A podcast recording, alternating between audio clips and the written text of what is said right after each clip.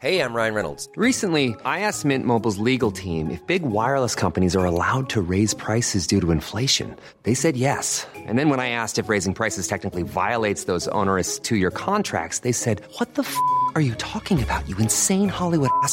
So to recap, we're cutting the price of Mint Unlimited from $30 a month to just $15 a month. Give it a try at mintmobile.com slash switch. $45 upfront for three months plus taxes and fees. Promo rate for new customers for limited time. Unlimited more than 40 gigabytes per month. Slows. Full terms at mintmobile.com. Circadiana viene de- del sol, ¿vale? De la raíz del sol. Entonces, ¿qué es la iluminación circadiana? Pues La iluminación circadiana es aquello que estudia los efectos físicos, mentales y conductuales a lo largo del ciclo del sol. ¿Y cuál es el ciclo del sol para nosotros? Pues el ciclo luz, día, vamos, noche. Entonces, es un ciclo de 24 horas en el que se estudia los efectos que tiene, eh, ya he dicho, físicos, mentales y conductuales durante 24 horas en un organismo. En este caso, las personas.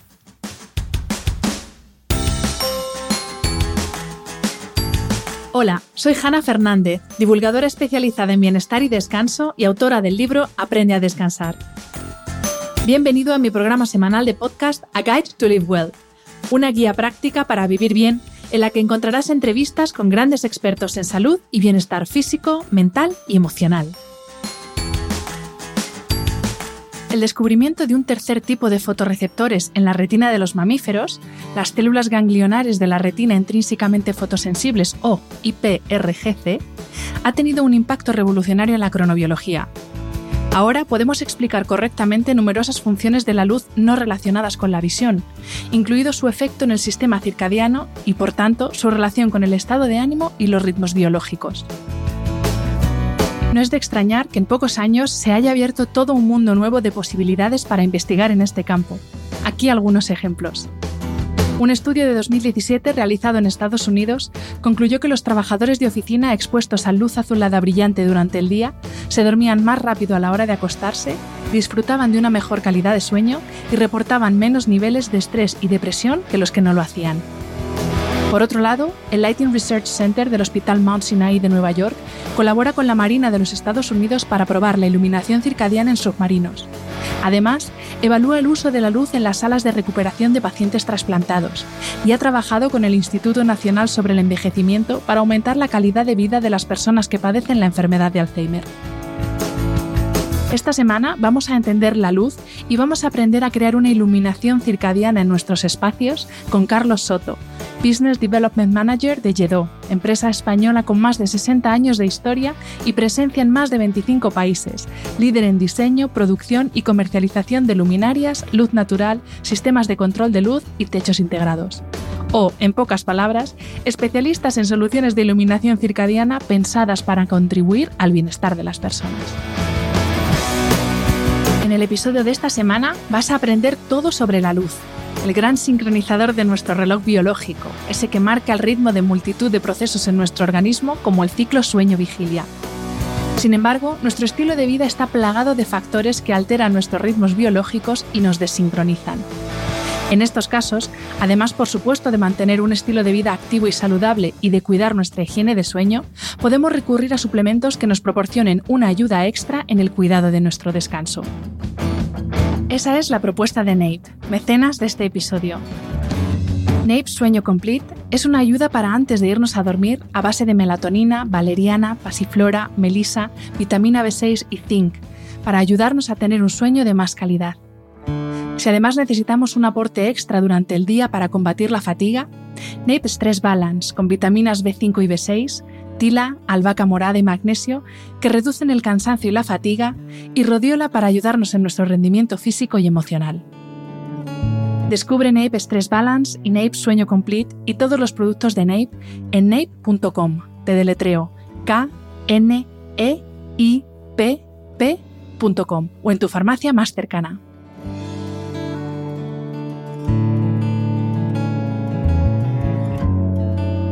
Bienvenido Carlos y muchísimas gracias por aceptar la invitación a este podcast.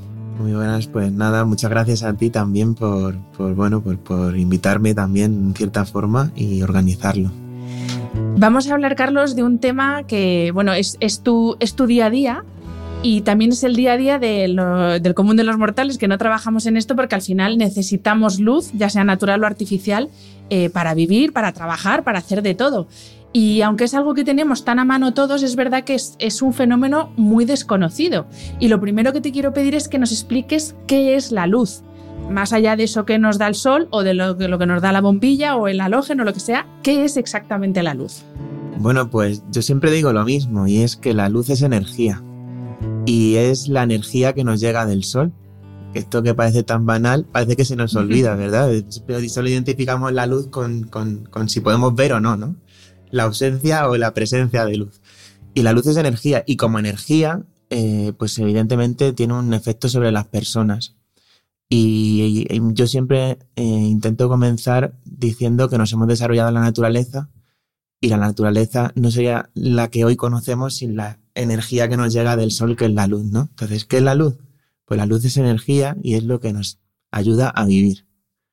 Eh, y dentro de la luz, eh, bueno, ahora sí que te pido que no seas súper técnico, porque es verdad que nosotros, los que te estamos escuchando, no somos eh, profesionales, o no todos, pero te, quería pedir que nos explicaras eh, pues esas características de las, que hablamos de la luz, ¿no? Pues que si la, calidad, la calidez, perdón, la temperatura, la intensidad, la famosa luz azul, que son todos esos componentes, todas esas características eh, propias de la luz.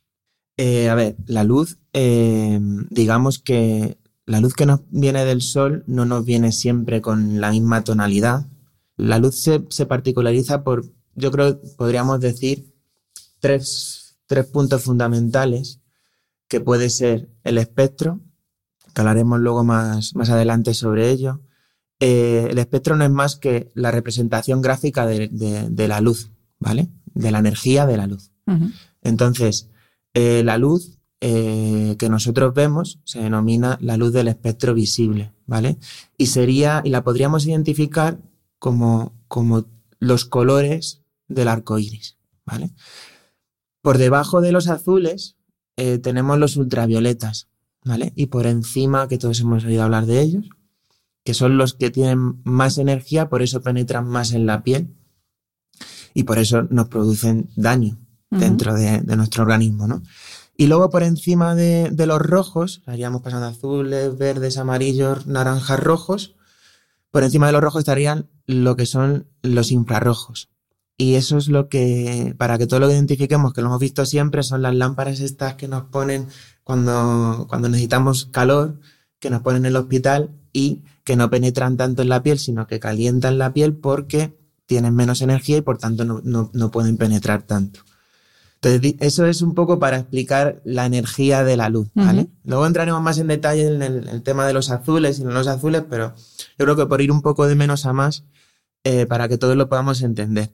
Luego hay otro factor que es el CRI, que eso sí que es cierto que a nivel particular eh, nadie nos explica, y es eh, el índice de reproducción cromática, ¿vale? CRI es en, en inglés, en castellano es IRC, CRI. Eh, y entonces esto es cómo reproduce los colores respecto de la fuente de referencia, que siempre va a ser el sol, nuestra fuente de luz eléctrica. Uh -huh. ¿Vale? Que no artificial. Nosotros en Yedo siempre decimos una cosa y es que la luz artificial no existe. Es decir, el fenómeno que se produce cuando una lámpara hace luz es un fenómeno es físico.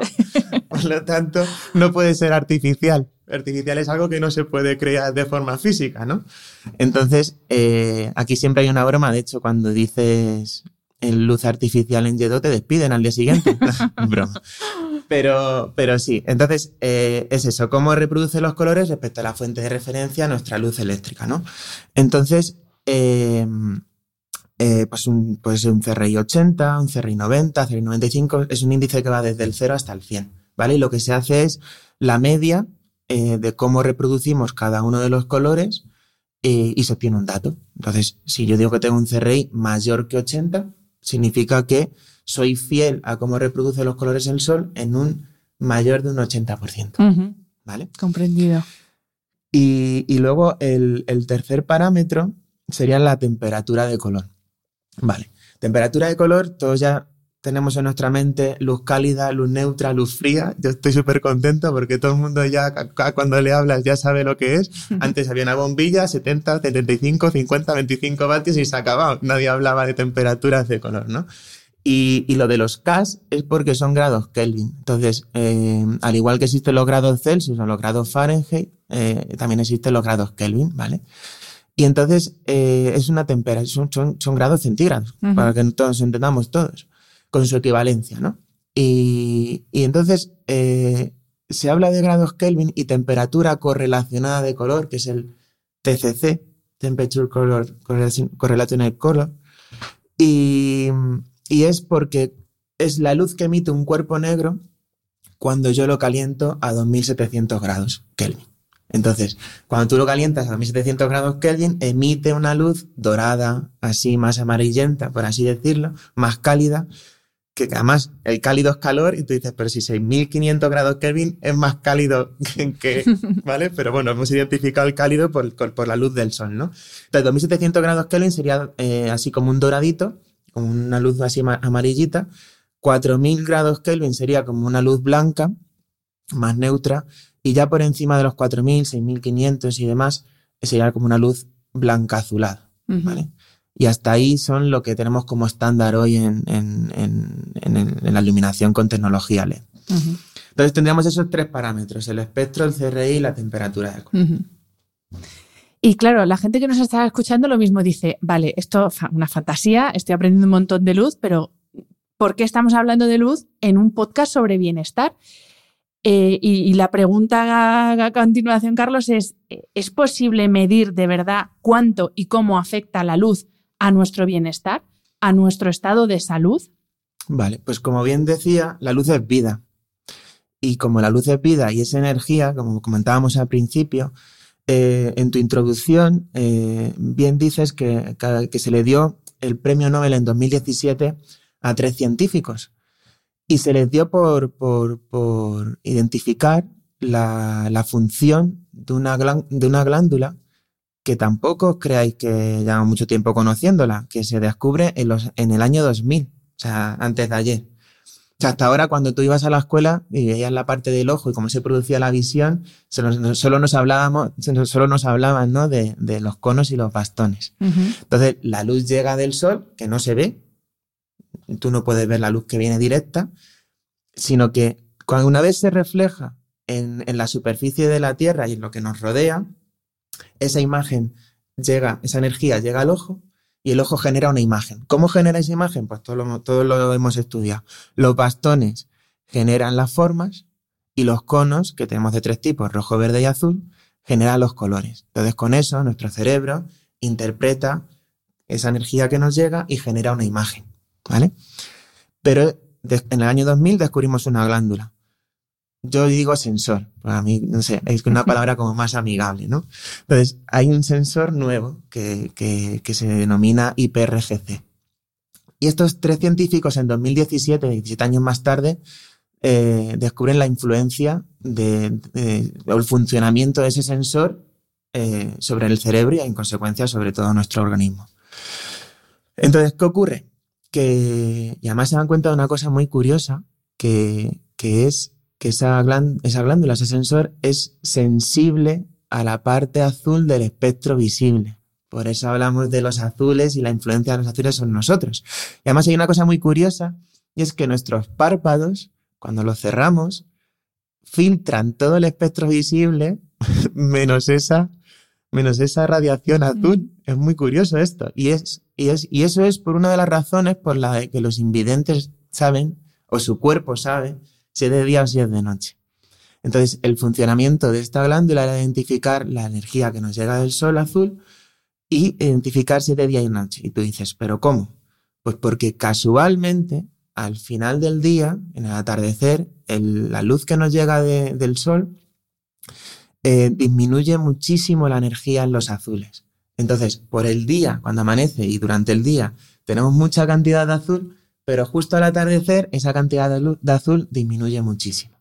Entonces, evidentemente, esto tiene unos efectos sobre nosotros y es que nuestro cuerpo sabe si de día, si de noche y en función de eso hace una serie de biorritmos, ¿vale? ¿Qué biorritmos? Pues cuando yo me levanto y recibo esa cantidad suficiente de radiación azul, eh, mi cuerpo automáticamente libera serotonina, dopamina, GABA y cortisol. O sea, espabila. Espabila, pero a saco. Y entonces te preparas para hacer las actividades del día y aparte para poderte defender de agentes patógenos durante el día también, ¿no? Porque al final estás como en el exterior y, necesitas defenderte, ¿no? Por así decirlo. Entonces, ¿qué ocurre? Que cuando llegamos al atardecer y el sol quita esa energía, nuestro cuerpo lo identifica a través de las glándulas o los sensores IPRGCs y entonces libera melatonina, que todos la hemos oído hablar últimamente porque está como súper de moda, parece que es como el inventazo, ¿no? Y realmente lleva con nosotros mucho tiempo.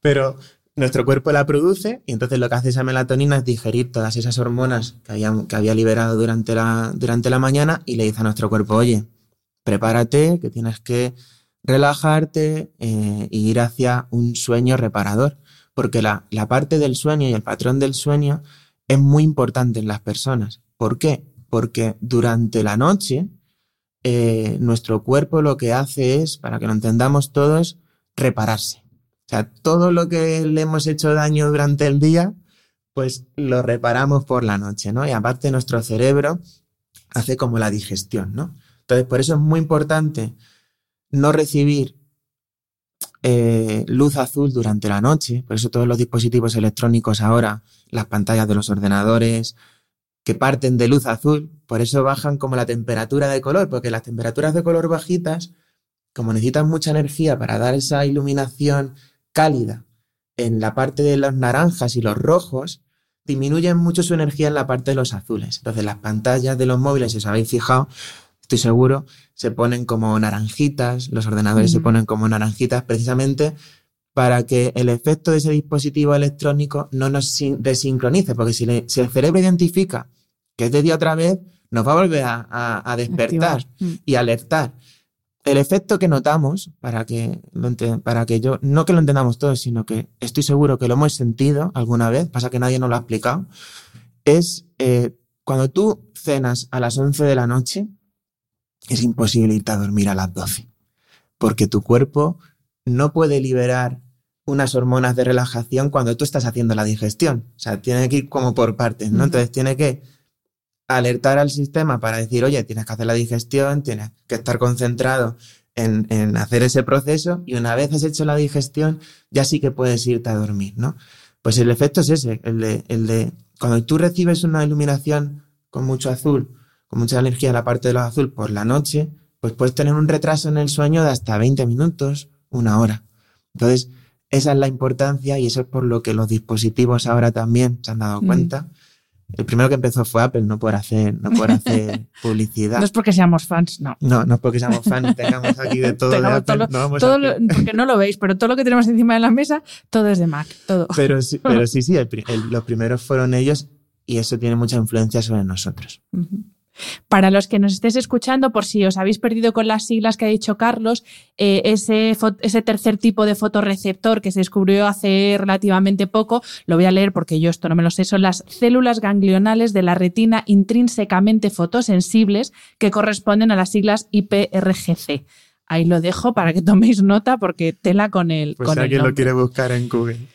Y vale, entonces, ahora ya hemos entendido, ya tenemos claro eh, que efectivamente podemos saber de qué forma la luz eh, afecta a nuestro bienestar, a nuestro estado de salud y eh, ya nos has introducido ese ciclo sueño-vigilia, que es uno de los ritmos circadianos, esos ritmos que se suceden cada 24 horas más importantes de nuestro organismo. Y en relación a estos ritmos circadianos, entonces te pregunto, Carlos, ¿qué es la iluminación circadiana, si es que existe un término como tal? Existir existe y ahora últimamente todos estamos hablando mucho de ello, eh, sobre todo en el sector de la construcción, por supuesto, e inmobiliario. Pero para que lo entendamos de una forma muy sencilla, circadiana viene del sol, ¿vale?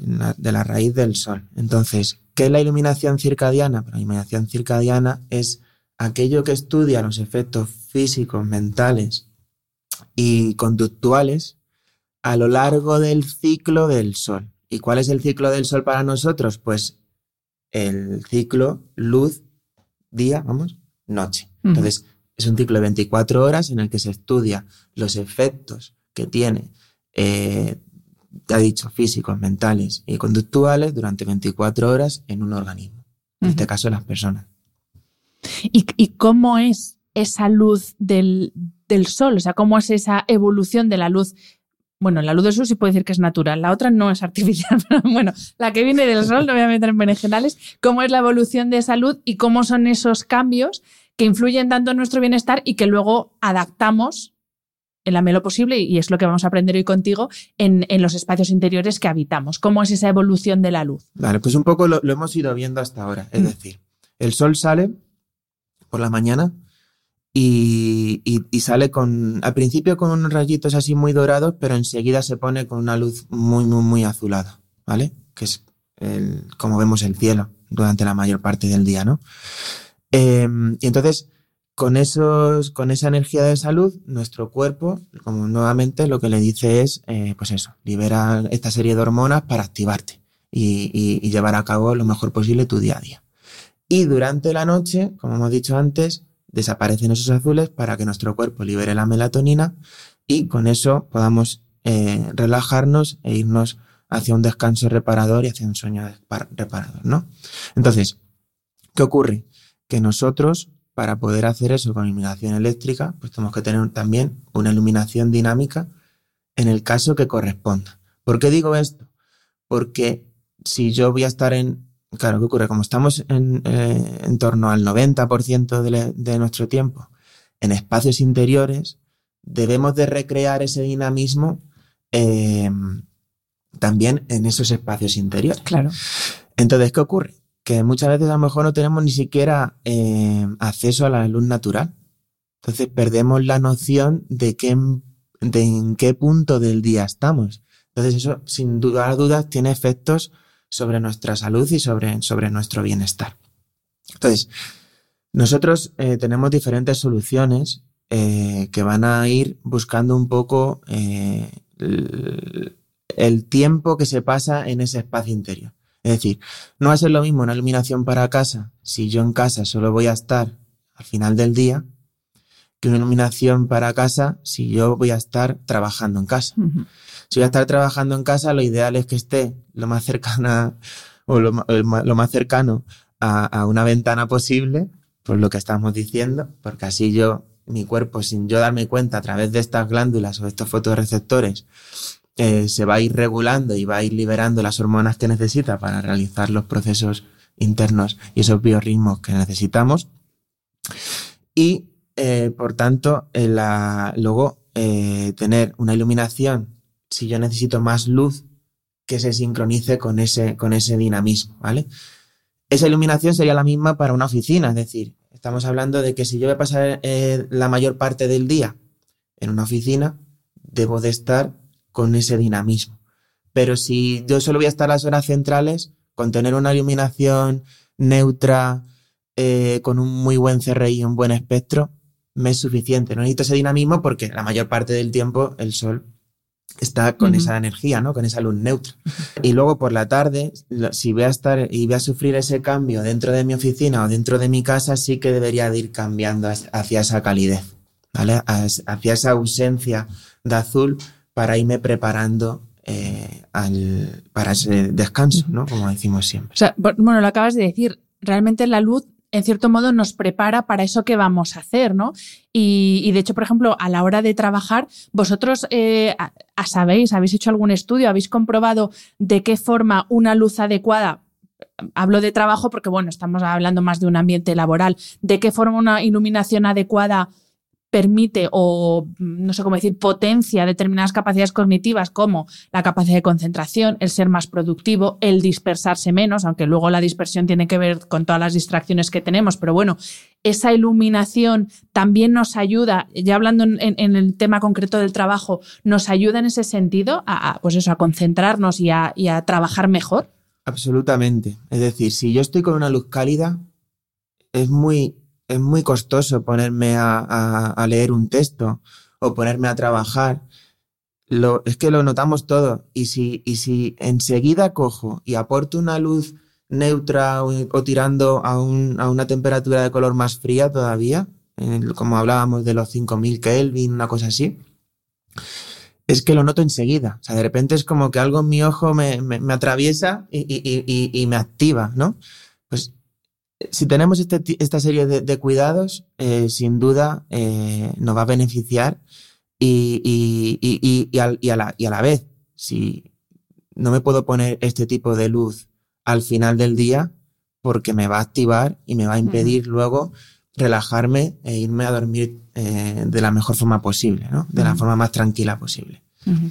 Y eh, existen, porque claro, eh, el grupo Yedo, lo hablamos antes de empezar a grabar, al final vosotros sí que tenéis acceso a particulares, pero hablamos de proyectos como de más envergadura, pues edificios, complejos, no sé, cosas más de envergadura, más de envergadura pero a nivel particular, ¿Existen en el mercado soluciones que, pues yo qué sé, ir al, gran almacén este que todos conocemos de cosas para casa? Ahí puedo encontrar soluciones para crear una iluminación circadiana en mi casa o esto todavía al ámbito particular no ha llegado, más o menos. No te digo que sea muy pro, pero bueno. Al ámbito particular yo creo que sobre todo lo que ha llegado son flexos que cambian de temperatura de color. Lo que no ha llegado es el CRI. De hecho, es una información que, prácticamente ningún, ningún fabricante da para una iluminación de una casa o, de, una iluminación particular, ¿no? Em, bueno, yo soy optimista y, pienso que a medida que, porque esto es algo que siempre comento y es que estamos en, hoy estamos hablando de bienestar porque estamos en una época y en, un, no sé, eh, entorno sociocultural que nos lleva a ello. Es decir, venimos, en los años 90, por ejemplo, venimos de, que solo nos preocupaba eh, el consumo, bajar el consumo, eh, cada vez los costes reducirlos más, y nadie hablaba de. Y, y, el ir al gimnasio, iban cuatro que eran pues como en la película de Rocky, ¿no? O sea, no, no había un término medio. Es decir, o ibas al gimnasio y eras culturista, o no ibas al gimnasio y ya dependía de tu, de tu constitución y, de tu alimentación. Nadie hablaba de llevar una buena dieta, nadie sabíamos lo que era la, la nutrición, al menos al punto al que llegamos hoy en día, ¿no? Cómo nos afectan los alimentos, porque también es muy importante. O sea, esto es un conjunto. Eh, no, no es solo la iluminación, es como yo me alimento. Es decir, Jolín, Carlos, pues yo he puesto una iluminación súper azul, pero claro, eh, no, a desayunar por las mañanas? No sé. Eh, ¿Me explico? O sea, quiero decir, la iluminación no te da la energía para vivir, te, te, ayuda a, a, concentrarte y te ayuda a llevar a cabo tu día a día, ¿no? Y a decirle al cuerpo, oye, que no tienes que dormir, tienes que trabajar, pero, pero si no, ¿cómo? o no llevo una, una, una comida saludable o adecuada, pues eh, una nutrición adecuada, pues evidentemente es lo mismo, ¿no? Entonces, este concepto sociocultural en el cual cada vez hemos empezado a ser más activos. Eh... Life is full of awesome what ifs, and some not so much, like unexpected medical costs. That's why United Healthcare provides Health Protector Guard fixed indemnity insurance plans to supplement your primary plan and help manage out of pocket costs. Learn more at uh1.com. Eh, cambiar el sedentarismo, hemos visto, la, eh, digamos, la, las enfermedades que produce el sedentarismo, hemos visto eh, que ya todo el mundo de repente quiere ir, ir al gimnasio, ve que le sienta genial, se siente súper a gusto, em, la nutrición, por supuesto, va súper ligada a esto. Pues esto yo creo que es lo que hoy y aparte, si durante el camino descubrimos un, nuevo, un fotorreceptor nuevo en el ojo, pues todo, todo esto nos ayuda a, a, hoy poder estar hablando de bienestar y poder estar hablando de luz. Bueno, y también es verdad que si hay demanda, pues los fabricantes también entenderán que dentro de esta cultura de bienestar que estás describiendo eh, hay una demanda de, no sé, dispositivos, bombillas o como lo llamemos, de tecnología. Seguro. Para poner también en casa, obviamente todo depende de eso. Seguro. Lo que mm. pasa es que ahora está más en el ámbito profesional.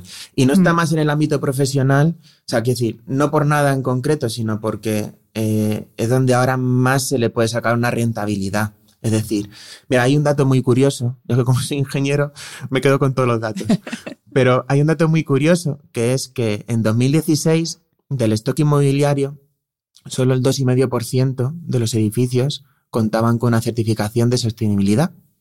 Me refiero a edificios eh, de uso profesional, pues para oficinas, alquiler de oficinas y este tipo de, de, de, de digamos, de, de, edificio, ¿no? Entonces, eh, en 2016 un 2,5%.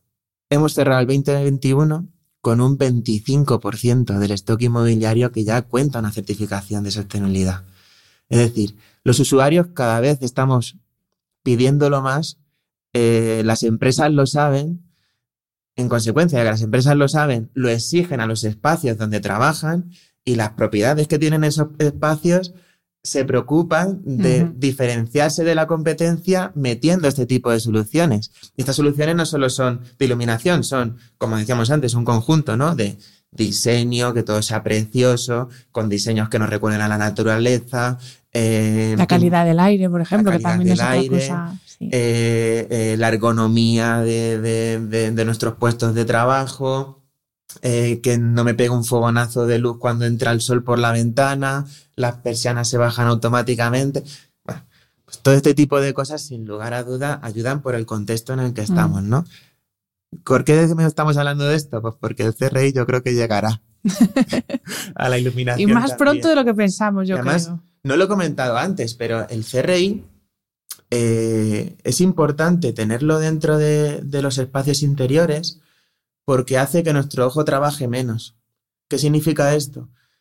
Claro, nuestro cerebro tiene unos patrones de lo que son, de lo que ha traducido eh, de esa energía que nos llega del sol en los diferentes colores, pero claro, los colores los ha ido aprendiendo a lo largo de los años y no precisamente en el interior de un edificio.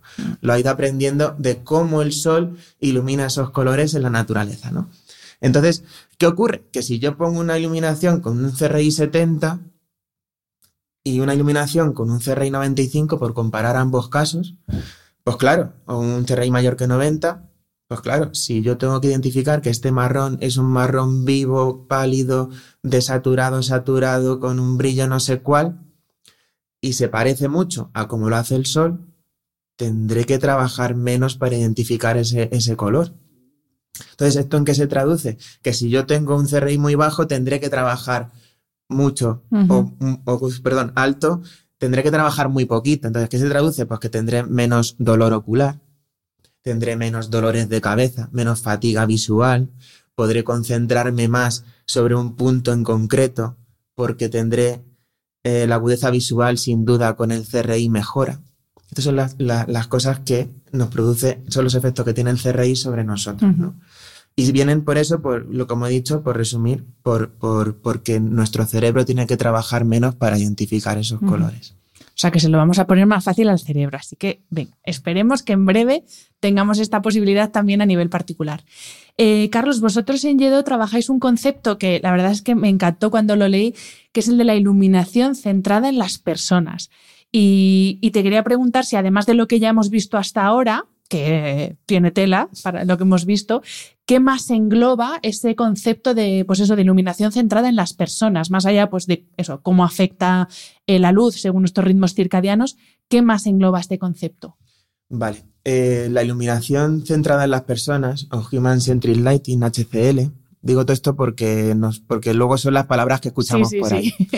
Entonces, eh, eh, no es más que, que reproducir la luz natural dentro de los edificios con iluminación eléctrica. Trata sobre esto.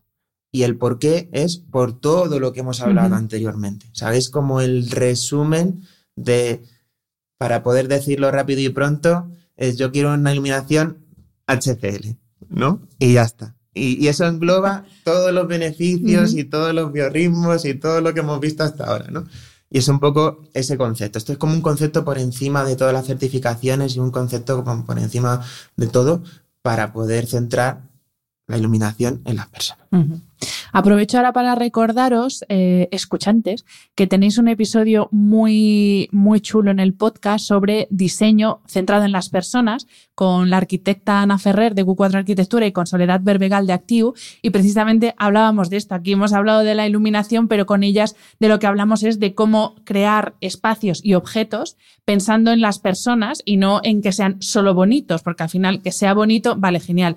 Pero si además es funcional y además me ayuda a sentirme mejor y a estar mejor, pues mejor, valga la repetición de la palabra. Y ya para ir entrando en la última parte de la entrevista, Carlos, para ir más al terreno práctico, te voy a preguntar cómo sería la iluminación circadiana ideal en distintos espacios, que son los espacios que habitualmente habitamos. El primero, oficina, espacio de trabajo, porque claro, hasta ahora yo tenía entendido que tenías que tener una luz directa que te entre por el lado izquierdo si eres diestro y por el derecho si eres zurdo. Y yo, esa es toda la información que tenía. Y por la cara que me estás poniendo, veo que estaba equivocada. Así que, ¿cómo debería ser la iluminación? Eh, eso, circadiana, ideal en una oficina o en nuestro espacio de trabajo para el que trabaje en casa. Vale, pues yo voy a empezar por el comienzo, que es cuando te suena el despertador. Eh, entonces, ¿por qué? Porque es muy importante, lo llevamos diciendo durante toda la entrevista, ¿no? O sea, a ti, tú te despiertas ahora mismo porque te suena el despertador. Esto es así. Eh, no porque el sol te despierte mm. y te diga que es de día, que es como nuestro cuerpo eh, se ha desarrollado durante millones de años, ¿no? Entonces, ¿qué ocurre? Que para provocar, al igual que provocamos que nuestro cuerpo se despierte, tenemos que provocar que nuestro cuerpo identifique que tenemos que trabajar y no tenemos que dormir o mm, desempeñar la tarea que tengamos que desempeñar durante ese día, pues yo recomiendo tener, eh, por ejemplo, la cocina suele tener una luz neutra muy fuerte. Y entonces yo lo que recomiendo es eh, poner una, eh, en la cocina, no poner otro tipo de iluminación. ¿Vale? Una iluminación que nos dé un aporte de, luz azul eh, muy alto para que ya desde ese primer momento en el que empezamos a desayunar, empezamos a prepararnos para el día, nos estemos preparando, exacto, nos estemos preparando precisamente para eso. O sea, que el halógeno típico de cocina, que casi que te tienes que poner las gafas de sol la primera vez que entras por la mañana, bien, nos va a activar. Ese nos va a activar. y luego eh, pasa una cosa, que eso lo tenemos que continuar en la oficina esa luz neutra, es, al final, estamos hablando siempre de lo mismo, es decir, es recrear lo que hace el sol. Si es que lo conocemos, lo único que tenemos que ponerle es un poco de atención para identificarlo. Y luego al final, de esa, eh, pues eso, con temperaturas de 4.000, 5.000 Kelvin durante el día, luego bajaremos a temperaturas de color y espectros con una, una, una menor energía en, la parte de los azules, eh, 2.700 Kelvin, eh, una cosa así para podernos ir eh, relajados y cuando haya anochecido a, casa, ¿no? Y en casa continuar con esos 2700 kelvins a la luz cálida que nos dan esas bombillas de, siempre o esos halógenos caliditos, pues eso es lo que eso es lo que no, lo que tenemos que reproducir con ese con esa iluminación más doradita de 2700 kelvin. No sé si habrá, eh, se puede conseguir, pero no sé si más acceso a particulares 2000 Kelvin, una cosa así, cosas que no nos desincronicen con lo que está pasando en el exterior. Porque está claro que cuando tenemos un día nublado y cuando tenemos un día soleado, no vivimos igual el día. O sea, que este es el efecto que tenemos que buscar. Y esta es la comparación que todos hemos vivido. Es decir, ya el día nublado te está, te está produciendo efectos negativos, vamos a decir. Pues lo que tenemos que buscar es aportar con iluminación eléctrica como si existiese un día azul. Entonces, esto es algo que, entra un poco en conflicto o que me, o que me preguntan mucho, ¿no? Pero Carlos, eh, entonces tenemos que reproducir lo que está pasando en el exterior con la luz todos los días del año. Y yo he dicho, no, eso es un error, porque los días nublados nos producen un efecto negativo. O sea, lo que hay que hacer es reproducir el mejor de los días todos los días del año. Y, además de eh, lo que es, pues eso, la, temperatura, es la temperatura, ¿no? Lo que va de frío de más, digamos, la, más blanca a la más cálida, además de esa temperatura, ¿no? ¿Lo he dicho bien? Sí. Además de prestar atención a eso, em, lo que te decía antes del espacio de trabajo es más por el tipo de iluminación, porque es verdad que para el estudio, por ejemplo, yo siempre había pensado que lo ideal era una iluminación directa, pero hace poco leí en una revista especializada que no solo importa esa luz directa que tú recibes, sino que también hay que tener luz ambiental. Y que esa luz directa no es, no es la, adecuada, no es ese, el típico flexo que está iluminando el folio o el libro, sino que es una luz, corrígeme si me equivoco, que viene más como de arriba hacia abajo. Y, lo mismo, en, por ejemplo, en situaciones de relax, de estar viendo la tele en casa, y hay gente que puede pensar que si tengo todo a oscuras, mejor, y sin embargo, si tienes puesta la tele, yo tengo entendido, y si no, ahora me dices que si no es correcto, que lo ideal es tener una luz indirecta encendida a la vez que tenemos la tele, que no, no es lo mejor tener solamente la iluminación de la tele y nada más. Entonces, explícanos estas dos situaciones. Vale, eh, pues viene un poco con lo que venimos hablando. Eh, eh, la iluminación puntual en la naturaleza no existe. ¿Vale? Entonces, ¿qué ocurre? Que si nosotros tenemos una iluminación puntual, estamos forzando a nuestro cerebro y al ojo a interpretar un punto de luz con muchísima, eh, con muchísima iluminación, muchísima cantidad de luz, y a identificar las sombras que se generan alrededor de eso. Entonces, eso al ojo le cuesta bastante, porque es como que tiene que centrarse en cosas muy dispares a la vez. Por eso eh, nos es mucho más cómodo, eh, para, que, para que lo podamos identificar es, donde mejor nos sentimos es eh, debajo de un árbol en un bosque, ¿no? ¿Por qué? Porque es donde más tiempo hemos estado y nuestro cuerpo, digamos que identifica el estar tranquilo, la paz, ¿no? Y, por eso cuando vas a la naturaleza te sientes súper guay. Entonces, ¿qué tipo de iluminación tenemos ahí? Pues ahí tenemos claros y oscuros, pero no hay tan, tanta disparidad. Es algo como muchísimo más suave, ¿no? Entonces, eso es lo que tenemos que generar en un espacio interior. ¿Cómo lo generamos? Pues lo podemos generar con dos tipos de iluminación. Ahora, oye, es que si no, yo no veo bien el papel, ostras, pues ponte un, ponte un flexo, está claro, ¿no? Pero no te pongas solo el flexo, sino que te tienes que poner tu flexo, porque es la que te da la iluminación perfecta para poder ver y poder trabajar y estar concentrado y tener agudeza visual en las letras o en lo que estemos haciendo, en la pintura, en, lo que, en la tarea que estemos desempeñando. Y a su vez, generar una luz, jo, que tengo que meter un término, cenital, o sea, una luz que nos llega desde arriba, o sea, que, nos llega como la luz del sol, porque al final, cuando estamos en, una habitación, la luz del sol entra por la ventana y entra como un, como un fogonazo, realmente. O sea, tendremos el fogonazo del sol, porque como tenemos todo como, como cubierto, me está dando todo sombra, ¿no? Y es como, tenemos el fogonazo del sol que me entra por la ventana, el fogonazo del flexo que me entra, que, que, que tengo aquí. Entonces, tengo que añadir iluminación para recrear lo que sucedería en la naturaleza. Comprendido. Por la noche, exactamente lo mismo. Tú nunca tendrías ese punto de iluminación que sería la, televisión y es bueno recrear que no haya tanta sombra, ¿vale? Para que nos sintamos muy a gusto. Al final, el ser humano se siente a gusto cuando, cuando conectamos lo que sucede en la naturaleza donde estamos. Comprendidísimo. Y Carlos, para terminar, te voy a preguntar por otros espacios que también habitamos. Antes de empezar a grabar, hemos estado hablando de los hospitales, que, claro, si uno lo piensa, madre mía, cómo es la iluminación de un hospital. Y tú me has dicho muy bien, no solamente para el paciente, que lo mismo y con suerte está poco tiempo, pero para esas personas que trabajan en el hospital y, de las que depende nuestra vida muchas veces y que están sometidos a una iluminación tortuosa en muchos casos. Y te quería preguntar por el caso concreto de los hospitales y también por otros, otro tipo de espacios como por ejemplo un aeropuerto o un centro comercial en el que todo está pensado para que mm, básicamente pierdas la noción del espacio, del tiempo y te dediques a comprar. Entonces, háblanos de, estos espacios. Vale, pues si quieres empezamos por los primeros, pues los últimos que has dicho, vale. que son los aeropuertos o los centros comerciales, pues tendríamos que tener precisamente en cuenta esto. Es decir, Ahora mismo tienen una iluminación estática muy fuerte, sobre todo en los aeropuertos. Es horrible. O sea, tú eh, intentas, cuando te vas a las 5 de la mañana, porque todos cogemos estos vuelos maravillosos de, de cuanto antes mejor para ahorrar, y, llegas al, este y una cantidad de, luz y encima ves, son ventanales súper grandes y ves que y, tu cerebro está viendo, o sea, tu ojo está viendo que, que es de noche y tú con una iluminación aquí impresionante, eso nos genera una desorientación y un, y, un malestar increíble, ¿no? Pues deberían de bajar, si solo tiene iluminación estática, deberían de bajar mucho el nivel, muchísimo.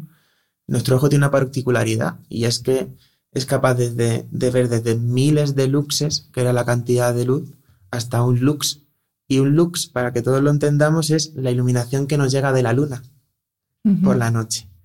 Ese sería un lux. Entonces, no es necesario para ver, porque tú en luna llena, vamos, yo he hecho rutas por la noche y subido a Peñalar Sí, aquí sí, en Madrid. ves en- perfectamente. y ves perfectamente, no necesitas ni un frontal ni ningún tipo de, de- de luz adicional. Entonces, con bajar los niveles de luz al 10%, al 20%, todo sería mucho más confortable. Además, el ojo cuando entra en un espacio hace como, como, como una cámara, ¿no? Que regula los blancos, o sea, eh, digamos que se adecúa a, la- Ujú. a- a la cantidad de luz que hay. Por eso, lo que decíamos antes de lo- del punto de luz y luego sombra, eso le cuesta mogollón. Lo que más le es, una vez entro en espacio y tengo una iluminación aquí muy bajita, voy a ver bien, que nadie tenga miedo de que, sí, de que le van a robar, ¿no? Pero voy a ver bien. Entonces, en, en este tipo de espacios deberíamos de recrear precisamente esto, sobre todo por la noche. Y luego, entrando en el tema del hospital, Pero espera, antes del hospital, centro comercial. al centro comercial, pues en centro comercial básicamente lo mismo, o sea, tenemos una iluminación en las tiendas y en todo eh, para que veamos los productos que nos llamen la atención, que todo, pues lo mismo. Yo recomendaría, ya no solo por el ahorro, que se van a ahorrar un montón de, de- de vatios ahí y de, y de dinero ahora que la luz está tan cara, sino yo recomendaría pues eso, eh, bajar el, el nivel de iluminación sobre todo para no perturbar eh, los biorritmos de, de las personas, ¿no? Ahí no creo que nos hagan caso porque el objetivo es otro, pero bueno, vamos a, hablar de los hospitales. Bueno, en el hospital, pues eh, eh, para comenzar a hablar de los hospitales, vamos a volver a hablar de la naturaleza. Se ha visto que, que si tú estás en, en una habitación con orientación sur, ¿vale? La orientación sur es la orientación en la que se colocan las placas solares, por ejemplo, porque es la orientación en la que más cantidad de luz nos llega del sol durante el día, ¿no? Entonces, eh, se ha visto que los pacientes que están en habitaciones sur sanan antes que los pacientes días antes, muy importante, que los pacientes que están en habitaciones norte, solo por el efecto, ya olvídate de la iluminación Mm. que tienen eléctrica, solo por el efecto de estar en una habitación que le llega más cantidad de iluminación solar que en una habitación norte que le llega menos, ¿no? Entonces, fijaos la importancia en, en- en el sanar. ¿Por qué? Porque al final, lo mismo, para sanar, tu cerebro tiene que realizar correctamente los biorritmos del día-noche. Mm. Y lo que hemos hablado antes del patrón del sueño para poderte recuperar y rehabilitar todas las células que se han dañado durante el día. Esto en un proceso de sanación infinitamente más importante, ¿no? Mm. Entonces, ¿qué es lo que hemos estudiado en el grupo Y2? Pues lo que hemos estudiado en el grupo Y2 son diferentes soluciones de iluminación para los diferentes espacios y para las diferentes, vamos a decir, tipos de personas que habitan esos espacios, ¿no? Entonces, claramente tenemos dos agentes, por así decirlo. Uno sería el paciente y otro sería el personal sanitario. Eh, fíjate que eh, durante el día está claro que tendríamos que hacer el dinamismo que, estamos comentando, ¿no? Pero aquí la noche es muy importante, por lo que acabamos de decir de que es justo cuando nuestro cuerpo repara y nos sana más. Entonces, em, esto no es del todo cierto porque durante el día también con esa energía del sol nuestro cuerpo sana mucho, ¿vale? Es- todos hemos hablado, hablar de la vitamina D y todo esto y es precisamente por este tipo de cosas, por este tipo de que nos, nos afectan y nos sanan. ¿vale? Entonces, eh, durante la noche, cuando estamos durmiendo, ¿a quién no le ha perturbado el personal sanitario porque ha entrado a dar la luz súper molesto, ya no te has dormido en dos o tres horas, con la importancia de esas dos o tres horas, que son las que te van a hacer sanar. Pues bien, nosotros eh, hemos desarrollado eh, un, un tipo de iluminación, un tipo de, digamos, de solución de iluminación, que lo que hace es tener una opción dentro de la habitación. Vamos a hablar de aquí, de la habitación y del pasillo.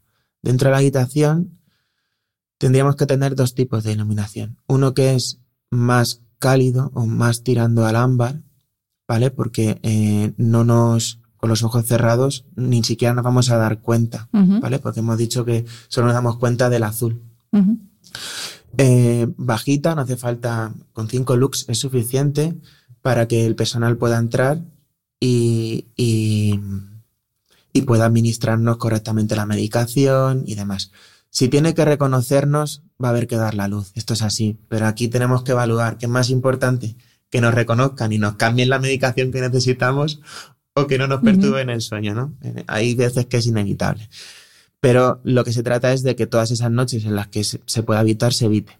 Pero ¿qué ocurre? Que para yo entrar en la habitación, parte de la luz que hay en el pasillo también afecta, porque cuando yo abro la habitación, si en el pasillo hay mucha, una cantidad de iluminación muy blanca, con un aporte de, de- de luz azul, entra en la habitación directamente y como me dé el chorro de luz en, en- el párpado, me va a despertar. Entonces, hemos desarrollado una iluminación dinámica que durante la noche tenemos la luz suficiente como para que el personal sanitario pueda eh, administrarnos correctamente la, la medicación y darnos nuestra medicación y no la del paciente de al lado. Por lo tanto, tiene que ver correctamente, pero con una luz que bañe las paredes es suficiente. No necesitamos ni siquiera eh, a lo mejor una iluminación en, eh, cenital, ¿no? Como Ujú. decíamos antes en el techo. Y luego durante el día, evidentemente, sí que el pasillo tiene que estar iluminado pues con una iluminación neutra y demás. Entonces, esto en cuanto al paciente eh, es muy importante. Además, nosotros contamos con una luminaria que engloba tres tipos de, tres tipos de iluminación en un espacio de, de, de 60 por 60 centímetros. Y el paciente necesita una luz de reconocimiento para que le reconozcan, necesita una luz bañadora de pared que digamos que bañaría de luz la pared que tiene detrás, pues ya para el final del día, para nuevamente no generar esos puntos de luz con la televisión, sino tener una iluminación indirecta eh, que me dé la iluminación suficiente sin aporte de luz azul. Porque cómodo poder hablar ahora de todo, ¿verdad? Porque ya todos como estamos centrados, están todos los conceptos clarísimos. Eh, y, y entonces eso, y poderse relajar para poder dormir. Y en el caso de que necesite eh, leer, pues tener también una luz de lectura cómoda, eh, que con una buena calidad para que nuestros ojos puedan centrarse bien y tengan una buena agudeza visual que comentábamos antes. Entonces, esto en cuanto a, a los pacientes. Y en cuanto a, al personal sanitario, tenemos varios casos. El personal sanitario es un personal que además eh, eh, trabaja a turnos. Entonces, no es lo mismo trabajar de mañana, que voy a estar sincronizado con el día perfectamente, que de tarde, que puede ser que si no tengo una iluminación correcta dentro del hospital, eh, sincronizada con el, con el día, también tenga algún tipo de problema. Pero sobre todo el de la noche es vital. El de la noche necesita eh, tener una luz que le active para poder realizar, aunque se produce una desincronización con el día, que Ujú. trabajar de noche no es circadiano, eso está clarísimo. Eh, Porque de noche hay que dormir. Pero lo que sí que necesitamos es una iluminación que nos active para poder desempeñar las tareas, eh, pues eso, de cuidado de los pacientes, de preparación de medicinas, de todo lo que necesiten, y que a la vez les empiece a relajar y desactivar al final del turno para que lleguen a casa lo más relajados posibles con la liberación de melatonina, incluso que, que necesiten para poder dormir y descansar. Por lo tanto, todo este tipo de cosas eh, son en las que hemos estado también investigando mucho durante estos años eh, porque las vemos vitales, no solo para los pacientes por su proceso de sanación, sino también para aquellos que les cuidan, que son, que son los responsables de esa sanación, ¿no? Y bueno, claro, ya es que estoy pensando en otras profesiones, pero desde conductores de metro, por ejemplo, claro, eh, profesiones en las que durante tus 7, 8 horas de trabajo no tienes acceso a, a la luz del sol y, y si trabajas a turnos, pues claro, estás expuesto a una luz que no es la, la luz natural, sí o sí. Así que vaya, tenéis un tenéis mucho trabajo, ¿eh, Eh, Carlos? tenéis mucho trabajo. Sí, sí, aquí, aquí hay tela para cortar. Sí, sí. Pues eh, muchísimas gracias. Ha sido un placer eh, descubrir más sobre esta relación tan eh, esencial que hay entre la luz, ya sea del sol o, o de una fuente eléctrica, y, y nuestro bienestar. Te agradezco un montón, Carlos, que además hayas adaptado eh, todos los conceptos y todo a, pues eso, a gente que no somos técnicos. Te lo agradezco un montón. Y lo dicho, muchísimas gracias. Y la verdad es que tienes un trabajo muy interesante. ¿eh? Aquí, aquí hacéis cosas muy interesantes. Sí, la verdad que no nos aburrimos. Es muy dinámico, es muy dinámico. Y nada, las gracias a ti Eh, yo lo vi clarísimo, porque yo, nosotros aquí en Dedo tenemos claro que, que hay que hacer una labor de concienciación y de, y de educación muy potente y aprovechamos pues este tipo de canales como el tuyo, eh, que cuando me enteré que lo tenías tardé cero coma en escribirte y, y poderlo organizar y luego estamos en las universidades eh, por toda España y bueno, lo tenemos claro y, y- y lo conseguiremos. Pues muchísimas gracias, Carlos. Un placer. Un placer, hasta luego.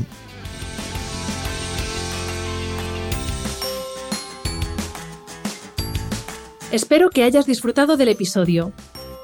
Este programa de podcast es independiente y en abierto gracias al apoyo económico de marcas que apuestan por mi trabajo y confían en mí para ayudarles a comunicar su mensaje.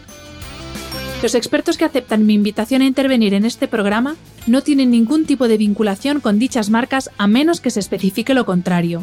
Y todo el contenido de mi podcast, página web y redes sociales que haya sido patrocinado irá acreditado como tal. Gracias por ayudarme a que este proyecto siga siendo viable e independiente visitando la web de mis anunciantes, dejando reseñas, comentarios y valoraciones en las distintas plataformas de reproducción y compartiendo mi contenido en tus redes sociales. Mil gracias por estar al otro lado. Nos escuchamos en el próximo episodio.